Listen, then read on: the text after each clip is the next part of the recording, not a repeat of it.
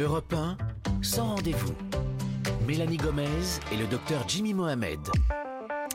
Bonjour et bienvenue dans Sans Rendez-vous, votre émission santé, bien-être du lundi au vendredi de 15h à 16h. Comme chaque jour, il est à mes côtés dans ce studio. C'est un peu bafouillant ce matin. Cet après-midi, pardon. C'est le docteur Jimmy Mohamed. Oh là là, je suis pas réveillée. Vous allez y arriver. Bonjour Mélanie, bonjour à tous. Très bien. Allez, au sommaire aujourd'hui, dans notre grand dossier du jour, on a décidé de vous faire découvrir la yoga thérapie. C'est l'utilisation, bien sûr, des outils du yoga appliqués au domaine de la santé. Et vous verrez que c'est aussi intéressant dans le domaine de la prévention que pour la prise en charge de patients souffrant de réelles pathologies comme les problèmes de dos, l'anxiété ou même certaines maladies respiratoires. La yoga thérapie, c'est une prise en charge globale que l'on va vous décrypter avec notre invité, le docteur Lionel Coudron. Il est médecin et fondateur de l'Institut de Yoga Thérapie.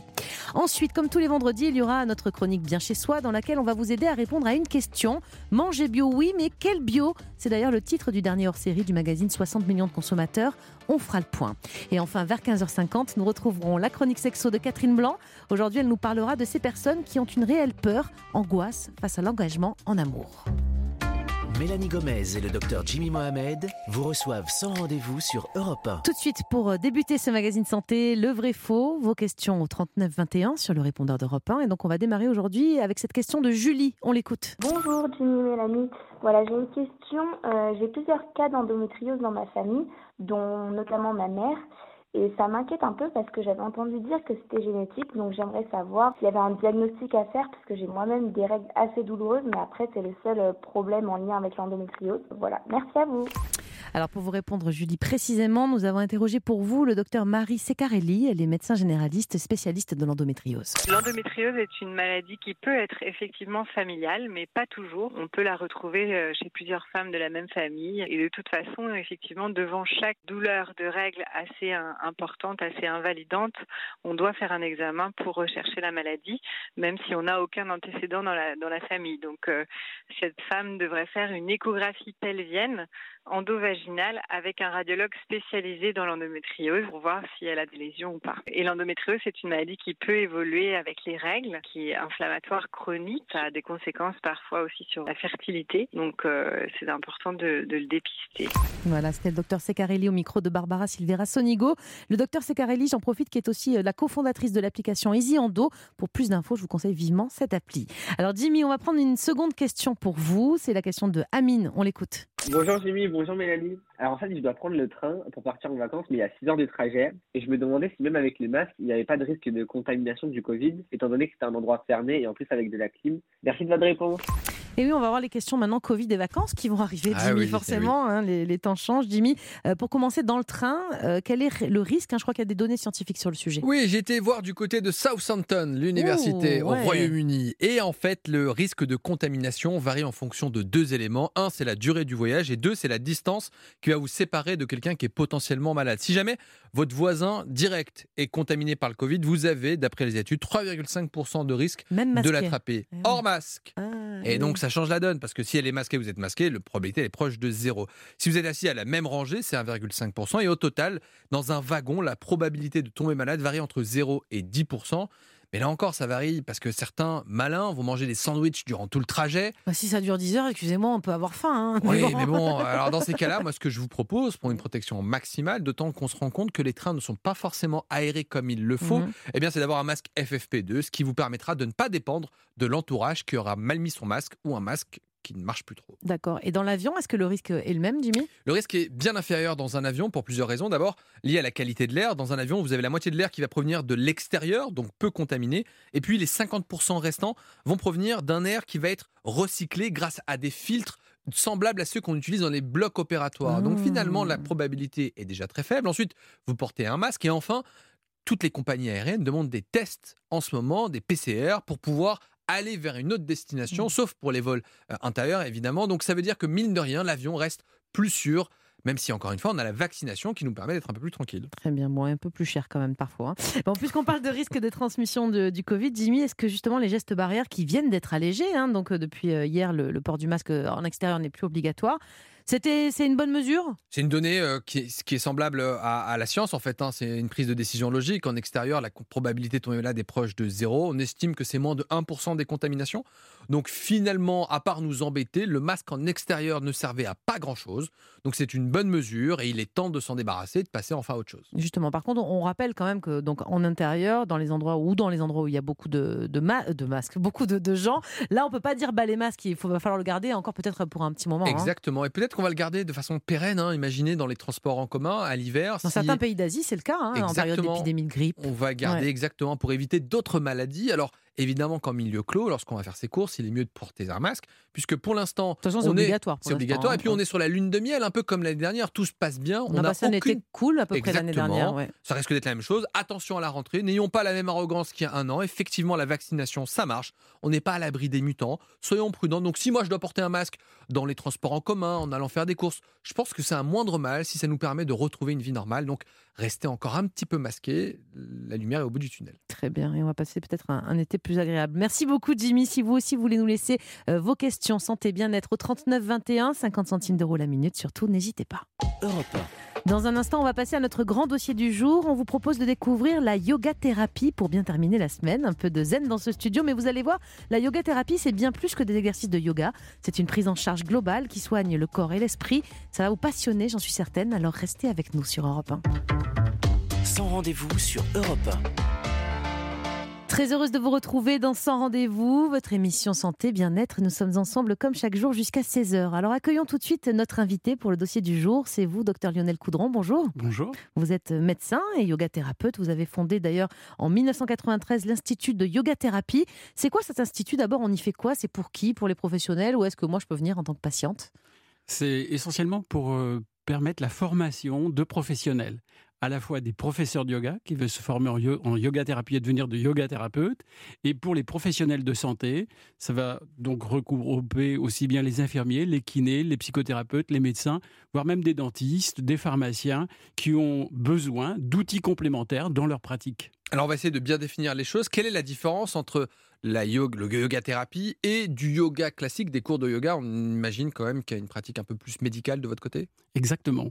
En yoga thérapie, un objectif précis, c'est de prendre en charge une personne qui a une souffrance bien précise, qu'elle soit d'ordre psychologique ou plus physique, plus médical, et la mener de façon individuelle à améliorer ses symptômes.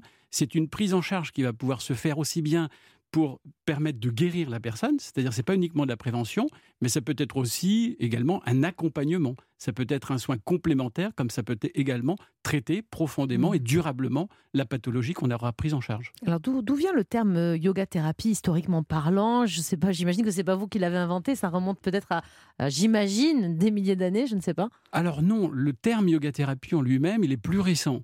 On peut dire en tout cas que la- l'application du yoga à la thérapie euh, remonte à à peu près un siècle. Quand même. ouais. Voilà. Ça a été fait effectivement dans les années 1920 en Inde, où il y a eu les premières études euh, scientifiques qui ont été faites à propos du yoga, voir quels étaient les impacts au niveau euh, cardiaque, au niveau respiratoire, en fonction des moyens dont on disposait à l'époque.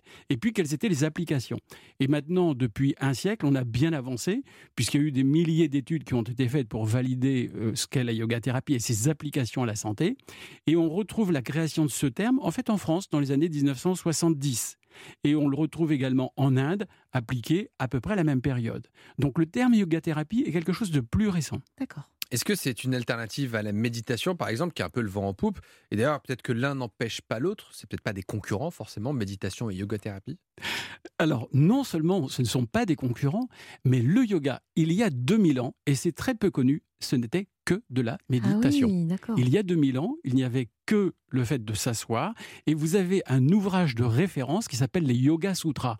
Ça veut dire le fil conducteur du yoga, ce qui relie les différents éléments du yoga. Eh bien, dans, ce petit apho- dans ces aphorismes, c'est un petit livret, hein, c'est, euh, on va dire, le yoga pour les nuls de l'époque, ça, ça fait quoi 10 pages, et on explique uniquement la méditation.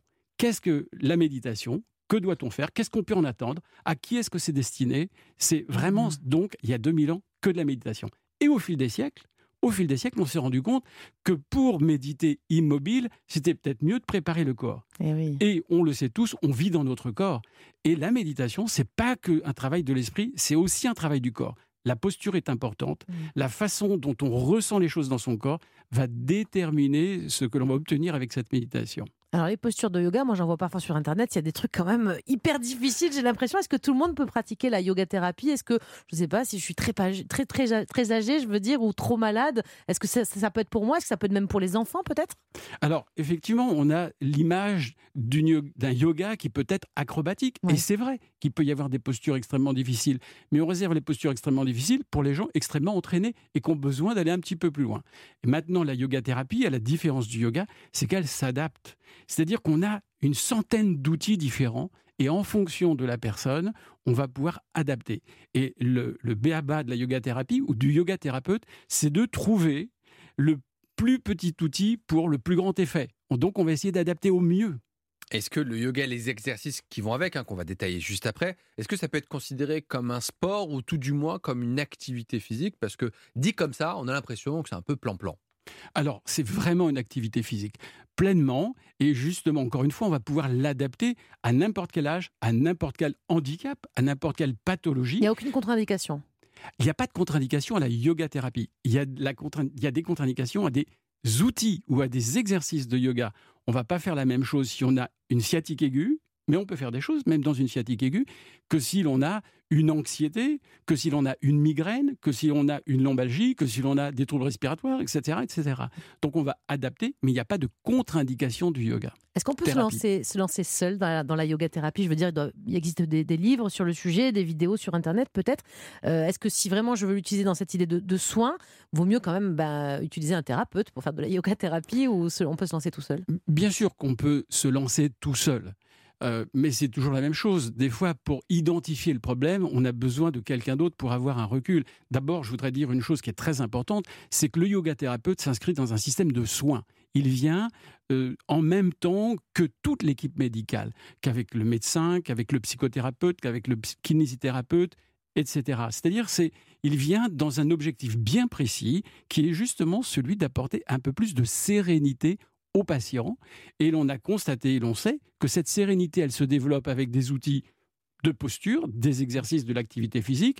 Elle se développe également avec des exercices respiratoires, avec des exercices de relaxation, mais aussi de prendre conscience de ce qui se passe. Et c'est là que le yoga thérapeute intervient. Une fois que le diagnostic médical est fait, Mhm. on peut identifier précisément comment la personne a réagi face à son trouble et l'aider à dépasser ce trouble. Docteur Caudron, on va poursuivre cet entretien dans quelques minutes. Vous restez bien avec nous. Europe Dans ce rendez-vous, nous allons continuer cette émission consacrée à la yoga thérapie. Aujourd'hui, on vous propose une initiation en quelque sorte à cette forme de soin qui allie le yoga, bien sûr, à une prise en charge globale de la santé. La yoga thérapie, c'est utile notamment dans les états dépressifs ou les lombalgies, le mal de dos chronique. On va vous expliquer comment tout ça fonctionne. À tout de suite sur Europe 1. Sans rendez-vous sur Europe 1. Nous sommes ensemble jusqu'à 16h pour votre émission Santé Bien-être. Notre invité est toujours en studio avec nous, c'est vous, docteur Lionel Coudron. Vous êtes médecin et fondateur de l'Institut de Yoga Thérapie. Vous êtes également l'auteur du livre Le vrai nom du bonheur et la sérénité qui est paru chez Kéréo Édition.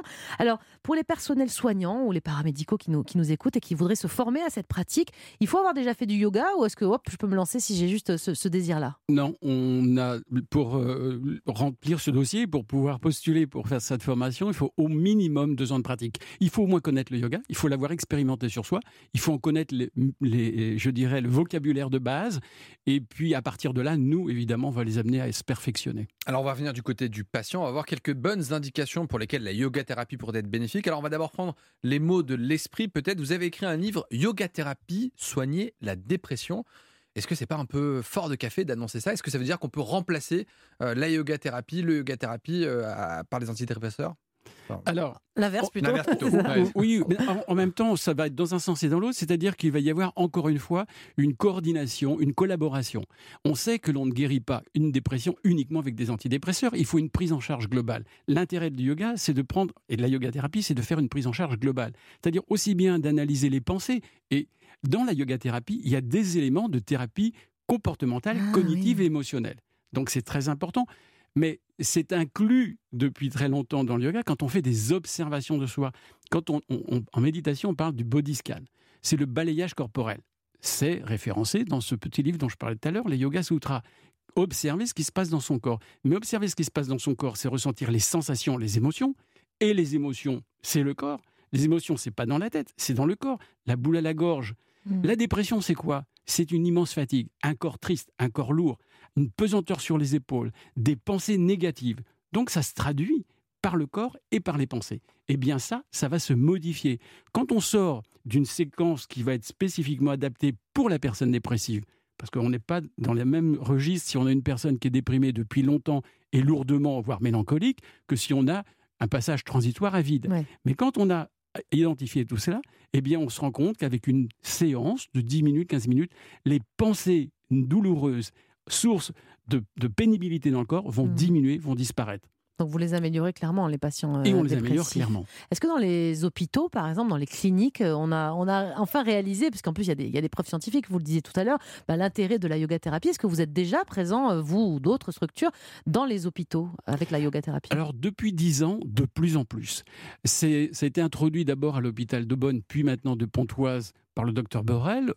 En- dans une séquence de yoga thérapie précisément, c'est-à-dire qu'il y a des ordonnances yoga thérapeutes Ah dans oui. un, hôpital public, et puis nous-mêmes, on est responsable de l'introduction de la yoga thérapie dans un groupe de cliniques, qui n'est pas des moindres, c'est le groupe Clinéa, donc c'est des centaines de cliniques, et actuellement il y a quatre cliniques qui pratiquent la yoga thérapie, et, là la particularité, c'est que c'est de la yoga thérapie au lit du patient Ah oui. dans des indications multiples. Ça peut être les troubles respiratoires, les suites chirurgicales, Mm. l'accompagnement en chimiothérapie.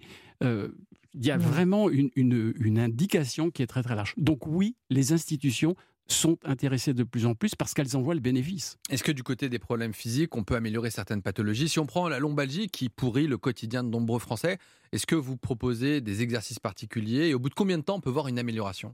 Alors ça, c'est vraiment très facile, je dirais, pour le yoga thérapeute. La lombalgie chronique commune, c'est vraiment très facile. On en connaît les raisons, quoi qu'on pense, puisse en penser. Il y a à peu près une dizaine, douzaine de d'éléments précis, mécaniques, psychologiques, qui entretiennent une lombalgie chronique. Et à chacun des points, la yoga thérapie va intervenir. Et la- les résultats sont extrêmement rapides. C'est-à-dire qu'en moins de six semaines, on obtient une rémission bien souvent. Ah oui, ils Et- ont plus mal. Ah oui, Et, et véritablement. ils n'ont plus besoin de médicaments? Ah non, plus du tout. Et c'est ça qui est assez étonnant. c'est qu'on- Alors là, vous avez parlé de la lombalgie chronique, mais on pourrait parler de la, de la douleur chronique d'une façon générale. Et le- la yoga thérapie est une excellente indication Ça fonctionne, il y a des preuves sur la douleur vraiment scientifiques. Quoi. du quotidien. Vraiment du quotidien. Pour les lombalgiques qui nous écoutent et que j'y suis sûre hein, sont tentés par cette, cette approche-là pour soulager leur douleur, c'est pris en charge si je veux faire de la yoga thérapie ou pas du tout? Est-ce qu'il y a des, des moyens de se faire prendre en charge d'une façon ou d'une autre? Alors aujourd'hui, il n'y a pas de référencement du yoga thérapeute dans le système de soins français remboursé par la sécurité sociale. En revanche, certaines mutuelles peuvent prendre en charge la yoga thérapie dans le cadre de handicap. Mais pour ça, il faut que la personne ait déjà un handicap à 20%. Mais néanmoins, déjà, il y a des euh, reconnaissances de la part Ouais. de certaines mutuelles.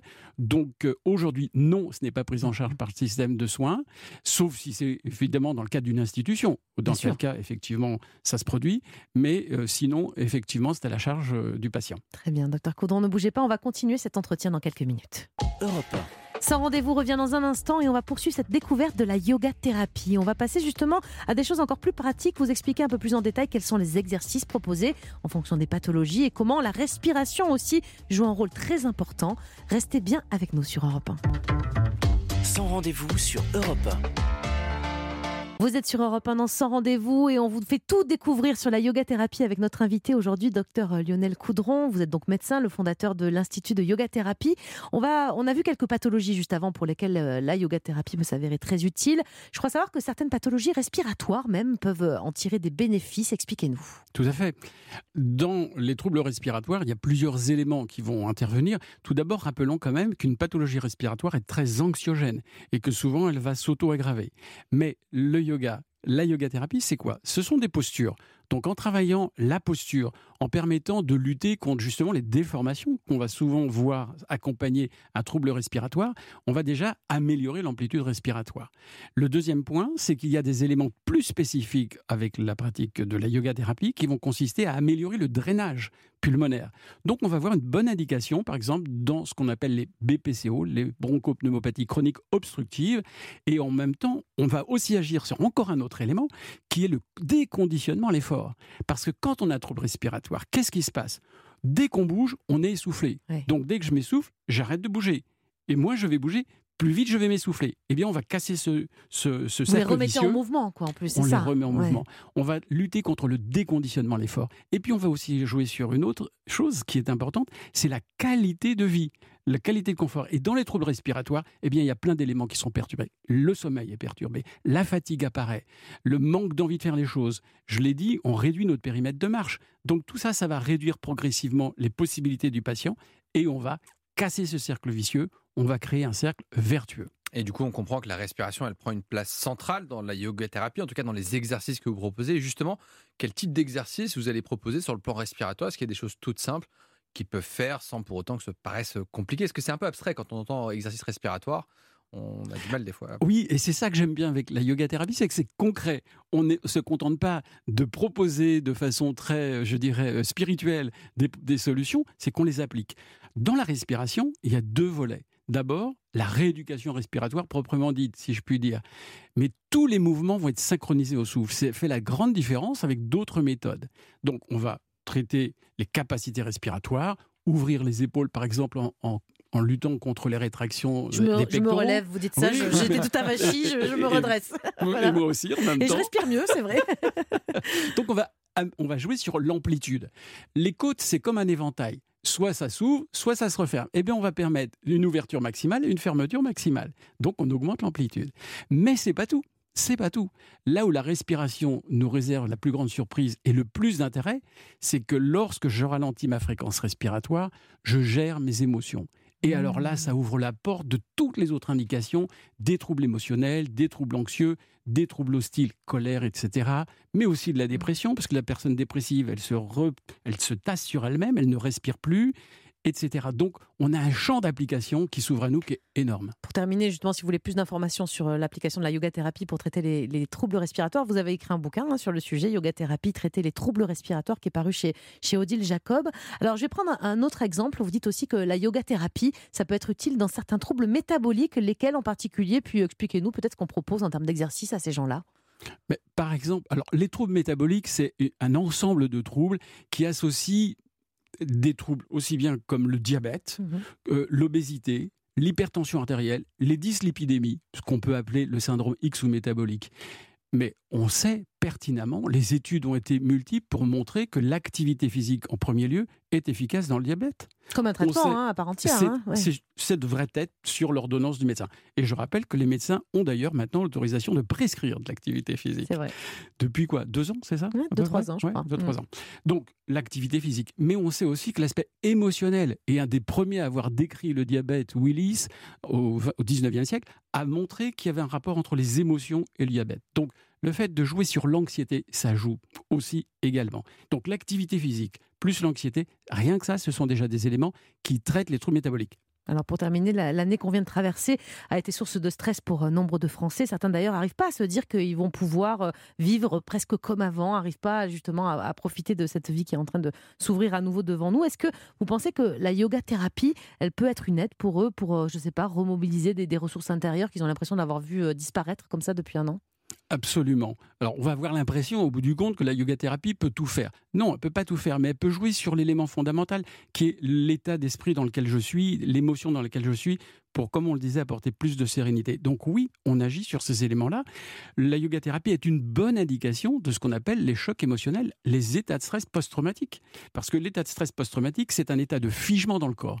Mais quand on, on remobilise, et le yoga, vous êtes d'accord avec moi, souvent c'est connu pour la souplesse. Bien sûr. Mais la souplesse, c'est surtout la fluidité que ça va amener dans le corps. Eh bien, quand on gère ce figement, on se libère à partir du corps de l'état de stress qui est ancré dans ce corps. Et on retrouve cette liberté. Donc on tourne une page, on l'oublie pas, mais on a une relation différente avec son passé. Merci beaucoup, docteur Coudron, d'avoir répondu à nos questions et pour euh, cet éclairage autour de la yoga thérapie et de ses nombreux bénéfices, on l'a compris, pour notre santé physique et mentale. Merci encore, docteur. Europe Dans un instant, notre chronique Bien chez soi avec une question. Manger bio, mais oui, mais quel bio? C'est d'ailleurs le titre du dernier hors-série du magazine 60 millions de consommateurs. On vous dit tout dans quelques minutes. À tout de suite sur Europe 1. Sans rendez-vous sur Europe 1. Votre émission Santé Bien-être sans rendez-vous, c'est tous les jours de 15h à 16h. À présent, notre chronique Bien chez soi, comme tous les vendredis, on va s'intéresser au bio que nous sommes nombreux à privilégier dans notre assiette. 9 Français sur 10 en consomment. Pour environ 70% des gens, c'est chaque mois et 13% c'est tous les jours. Du coup, les marques, y compris des distributeurs, l'ont bien compris et les rayons débordent de produits bio. Mais tous se valent-ils euh, du point de vue écologique et pour notre santé, bien sûr? Pour y voir plus clair, nous accueillons tout de suite en ligne Sophie Kwan. Bonjour. Bonjour. Vous êtes coordinatrice éditoriale des hors-séries de 60 de consommateurs, dont le dernier numéro consacré au bio est en kiosque. Alors justement, ce qu'il ressort déjà de votre dossier, c'est qu'il y a un problème en fait de, de définition. Qu'est-ce que c'est censé nous garantir quand on achète du bio? Alors, le bio nous garantit le respect d'un certain nombre de règles issues du règlement européen sur l'agriculture biologique. Donc au niveau des cultures, qu'est-ce que ça veut dire? Interdiction d'utiliser des pesticides de synthèse, interdiction des OGM. Au niveau des élevages, limitation des antibiotiques. Les animaux peuvent faire davantage d'exercices. Euh, et puis il y a également un certain nombre de règles sur les produits transformés. D'accord. Et quand, justement, les produits transformés, parce que là, dans tout ce que vous avez dit avant, on imagine nos petits légumes ou nos petits fruits euh, bio, ça c'est des aliments bruts, mais quand c'est transformé, par exemple les petits gâteaux au chocolat fourré que j'achète à mes enfants qui sont estampillés bio, est-ce que tout dedans est vraiment bio? Alors, euh, soyez rassurés, s'il y a le logo AB ou l'Eurofeuille, qui est euh, pour le, toute l'Union européenne, c'est forcément qu'il y a au moins 95% des ingrédients de vos gâteaux au chocolat qui sont issus de l'agriculture biologique. C'est une obligation réglementaire. Alors, ça veut dire quoi également? Qu'il y aura moins d'additifs, puisque seuls 54 peuvent être utilisés, contre 300 dans les produits conventionnels. Hmm. Alors, les gens, ils achètent des, aliments bio, moi aussi, c'est pour ça que je vous parlais des petits gâteaux au chocolat de, mes enfants, parce qu'on a la sensation au moins que ce sera meilleur pour, pour la santé. Si on prend les légumes et, les fruits, par exemple, c'est vraiment le cas, c'est mieux pour nous? Ah bah, euh, très clairement, tous nos essais depuis deux ans montrent que les fruits et les légumes bio contiennent euh, pas ou extrêmement peu de résidus de pesticides contrairement aux fruits et légumes issus de l'agriculture traditionnelle. Or, euh, les pesticides, on le sait, ils ont un effet sur les cellules des mammifères, donc euh, mhm. de l'homme, et on sait que les agriculteurs, quand ils sont très exposés aux pesticides, développent un certain nombre de maladies, un, certain type de cancer qui s'appelle le cancer non-hodgkinien, euh, ou davantage de maladies de Parkinson. Mhm. Donc, on a des raisons de penser que quand on mange pas de pesticides en mangeant des fruits et des légumes bio, eh bien, on, on a possiblement une meilleure santé. Alors, en revanche, dans 60 millions de consommateurs, le, hors-série donc qui est en kiosque en ce moment, vous dites quand même que manger bio ne veut pas toujours dire pour autant manger écolo. Oui, tout à fait. Alors, euh, le, évidemment, au, du côté des pesticides, oui, ça veut dire manger écolo, manger bio, puisqu'on n'a pas de pesticides, beaucoup moins de pesticides dans les champs. Pour les insectes, c'est beaucoup mieux. Pour les, les plantes, c'est mieux. En revanche, des produits bio qui viennent de pays hors Union européenne et qu'on a fait cheminer sur la moitié de la planète auront une empreinte carbone importante. De même que ceux que l'on trouve hors saison et que l'on veut manger hors saison. Hmm. Donc de, ce point de vue, effectivement, c'est pas forcément systématiquement écolo. D'accord. Et, pour terminer, pour, euh, pour les consommateurs de bio qui nous écoutent, est-ce que euh, c'est mieux finalement de, privilégier le bio ben, du supermarché? Maintenant, il y a des marques de distributeurs qui font du bio. Ou est-ce que c'est préférable, je ne sais pas, d'aller dans des enseignes spécialisées? Est-ce qu'il y a une différence entre ces produits-là? Alors, de part et d'autre, ce sont des produits bio. Ça, il faut en être sûr. C'est le même bio. Ils sont tous les deux issus de l'agriculture biologique. En revanche, c'est vrai que les enseignes spécialisées font historiquement euh, plus attention à la rémunération des producteurs à la saisonnalité des produits, donc euh, l'empreinte carbone, on en mhm. parlait tout à l'heure, à l'origine France, et puis ils font aussi souvent des analyses supplémentaires, euh, des toxines de champignons, la présence de métaux lourds, et ils font aussi également des produits peu transformés qu'on sait davantage meilleurs pour la santé. Donc tout ça donne envie de privilégier les enseignes spécialisées. Néanmoins, certains supermarchés font beaucoup d'efforts pour avoir des produits bio les plus vertueux possibles. Et donc le seul mot d'ordre, c'est euh, lisez les étiquettes, cherchez l'origine France, les produits 100% bio euh, et plutôt de saison. Et là, vous aurez aussi du bio de supermarché de qualité. Super. Merci beaucoup, Sophie Cohen, pour cet éclairage pratique sur les produits bio qui, on l'aura compris, ne doivent pas non plus être consommés toujours les yeux fermés. Euh, pour en savoir plus, je rappelle le hors série, donc de 60 millions de consommateurs sur ce sujet. Il est en kiosque en ce moment. Allez-y, merci encore. Europe dans un instant, sans rendez-vous de retour, bien sûr, avec la chronique sexo de Catherine Blanc. La sexo dans quelques toutes petites minutes. À tout de suite sur Europe 1 sans rendez-vous sur Europe La santé et le bien-être, c'est sur Europe 1 dans son rendez-vous tous les jours depuis 15h. Toujours à mes côtés, évidemment, le docteur Jimmy Mohamed. Et cette dernière, pour cette dernière séquence de la semaine, c'est Catherine Blanc qui nous rejoint en studio. Catherine, vous êtes sexologue et psychanalyste à Paris. Aujourd'hui, on va, on va finir cette semaine avec une question de Luna. On l'écoute. Bonjour Catherine. Alors, moi, je vous appelle parce que je me projette vachement avec mon copain. Ça fait trois ans qu'on est ensemble et ça me fait super peur. En fait, c'est la première fois que j'ai une relation stable. Du coup, je me pose beaucoup de questions. Euh, est-ce que c'est normal? Merci. Au revoir, bonne journée. Bon, Catherine, je ne suis pas psy, mais je dirais que ça y est, là, c'est la fameuse, la grande peur de l'engagement, non Qui arrive parfois, alors, ça. au bout de trois ans, au bout de deux ans, au bout d'un an, ça dépend. Il va falloir sortir de son petit confort pour aller découvrir le monde et éprouver son propre, sa propre fantasmatique, ses propres projections idéalisées euh, face au réel, dans le réel. Je pensais que c'était plus un truc de mec, moi, d'avoir peur de s'engager, mais non, il y a beaucoup de, femmes aussi. Mais bien sûr, bien sûr. Alors, il y a beaucoup d'hommes, mais il y a beaucoup de femmes, pour tout le monde. souvent, les femmes, elles se leur sécurité, c'est de se dire je vais faire ce que je dois faire. C'était facile quand euh, une femme, elle devait se marier, puis elle devait faire des enfants, etc. Aujourd'hui, c'est plus comme ça. Euh, et comme aujourd'hui, il y a plus de possibilités de choix, de, de, de construire sa vie, sa carrière, de, de, de, se définir, d'exprimer son désir, évidemment, un désir porte à conséquence. Donc, euh, évidemment, que le désir de l'engagement, quand il est porté essentiellement par soi, mais pas par une communauté ou par ses parents, eh ben, évidemment, ça fait un peu plus peur. Mais peur de l'engagement au bout de trois ans, enfin, elle se réveille un peu tard, non? Certains ont peur. Elle est bien engagée déjà. Hein, au bout de trois ans, on est déjà bien engagé en fait. Hein. D'ailleurs, à partir de quand on parle d'engagement? Est-ce que c'est une unité de temps ou de relation? Si on emménage ensemble, est-ce que c'est un engagement? Si on passe une nuit ensemble, est-ce que c'est un engagement? Ah bah tout est, engagement. Le, le curseur. Exactement, vous avez parfaitement raison. Une nuit ensemble, c'est un engagement pour la nuit. Euh, pour Avoir des enfants aussi, ça engage ah bien. c'est sûr, acheter hein. quelque chose. Euh, euh, bien sûr que ce sont tout ça des engagements. Prendre, avoir un boulot stable. c'est ensemble, un... fois, on peut se déménager. C'est pas forcément le plus gros des engagements. non mais tout est, tout, est engagement, à part les enfants qu'on va pas laisser sur le pas de la, du le perron de l'école euh, euh, et pour, pour aller changer de vie, encore qu'il y en ait qui est disparu en cours de route. Mais euh, sinon, de toute façon, notre vie, elle s'engage et régulièrement se remet en question. C'est pas qu'on se désengage, mais on se remet en question et on fait bouger ses lignes. Donc, je crois qu'à un moment donné, on ne peut qu'écouter dans son fort intérieur le, le, plaisir que l'on a à la relation. Et du coup, on chemine tranquillement dans la relation et il sera toujours possible de la revisiter et de la modifier pour qu'elle soit toujours en adéquation avec son propre ressenti. Est-ce que se questionner, c'est douter? Est-ce que, vu qu'elle se pose une question, est-ce que voilà, est-ce que c'est normal d'avoir peur? Est-ce que pour autant, ça veut dire qu'elle émet des doutes dans la relation qu'elle peut avoir? Pas nécessairement, mais des doutes potentiellement quant à elle, quant à sa capacité à pérenniser, à pas vouloir quelque chose qu'elle aura laissé de côté. J'ai pris le chemin de droite, est-ce que j'aurais pas eu intérêt à, prendre le, chemin de gauche? Qui aurait été j'étais si j'avais pris celui de gauche? Mais c'est ça, de se poser des questions dans tout, dans le travail, de se remettre en question, de pas être justement dans un truc, bon, bah, c'est comme ça, ce sera toujours comme ça. Euh. Absolument. Je, trouve plus périlleux quand on ne se remet pas en question. Mmh. Euh, quand je travaille avec des couples, je pose aussi la question, enfin pas aussi directement, encore que. Euh, mais si demain vous n'étiez plus ensemble, et c'est pas pour qu'ils se séparent, c'est justement pour comprendre que le, la projection, jusqu'où ils vont dans la projection, jusqu'où ils vont dans, dans leur compétence à être sans l'autre, pour voir comment ils peuvent nourrir la qualité de la relation et le couple.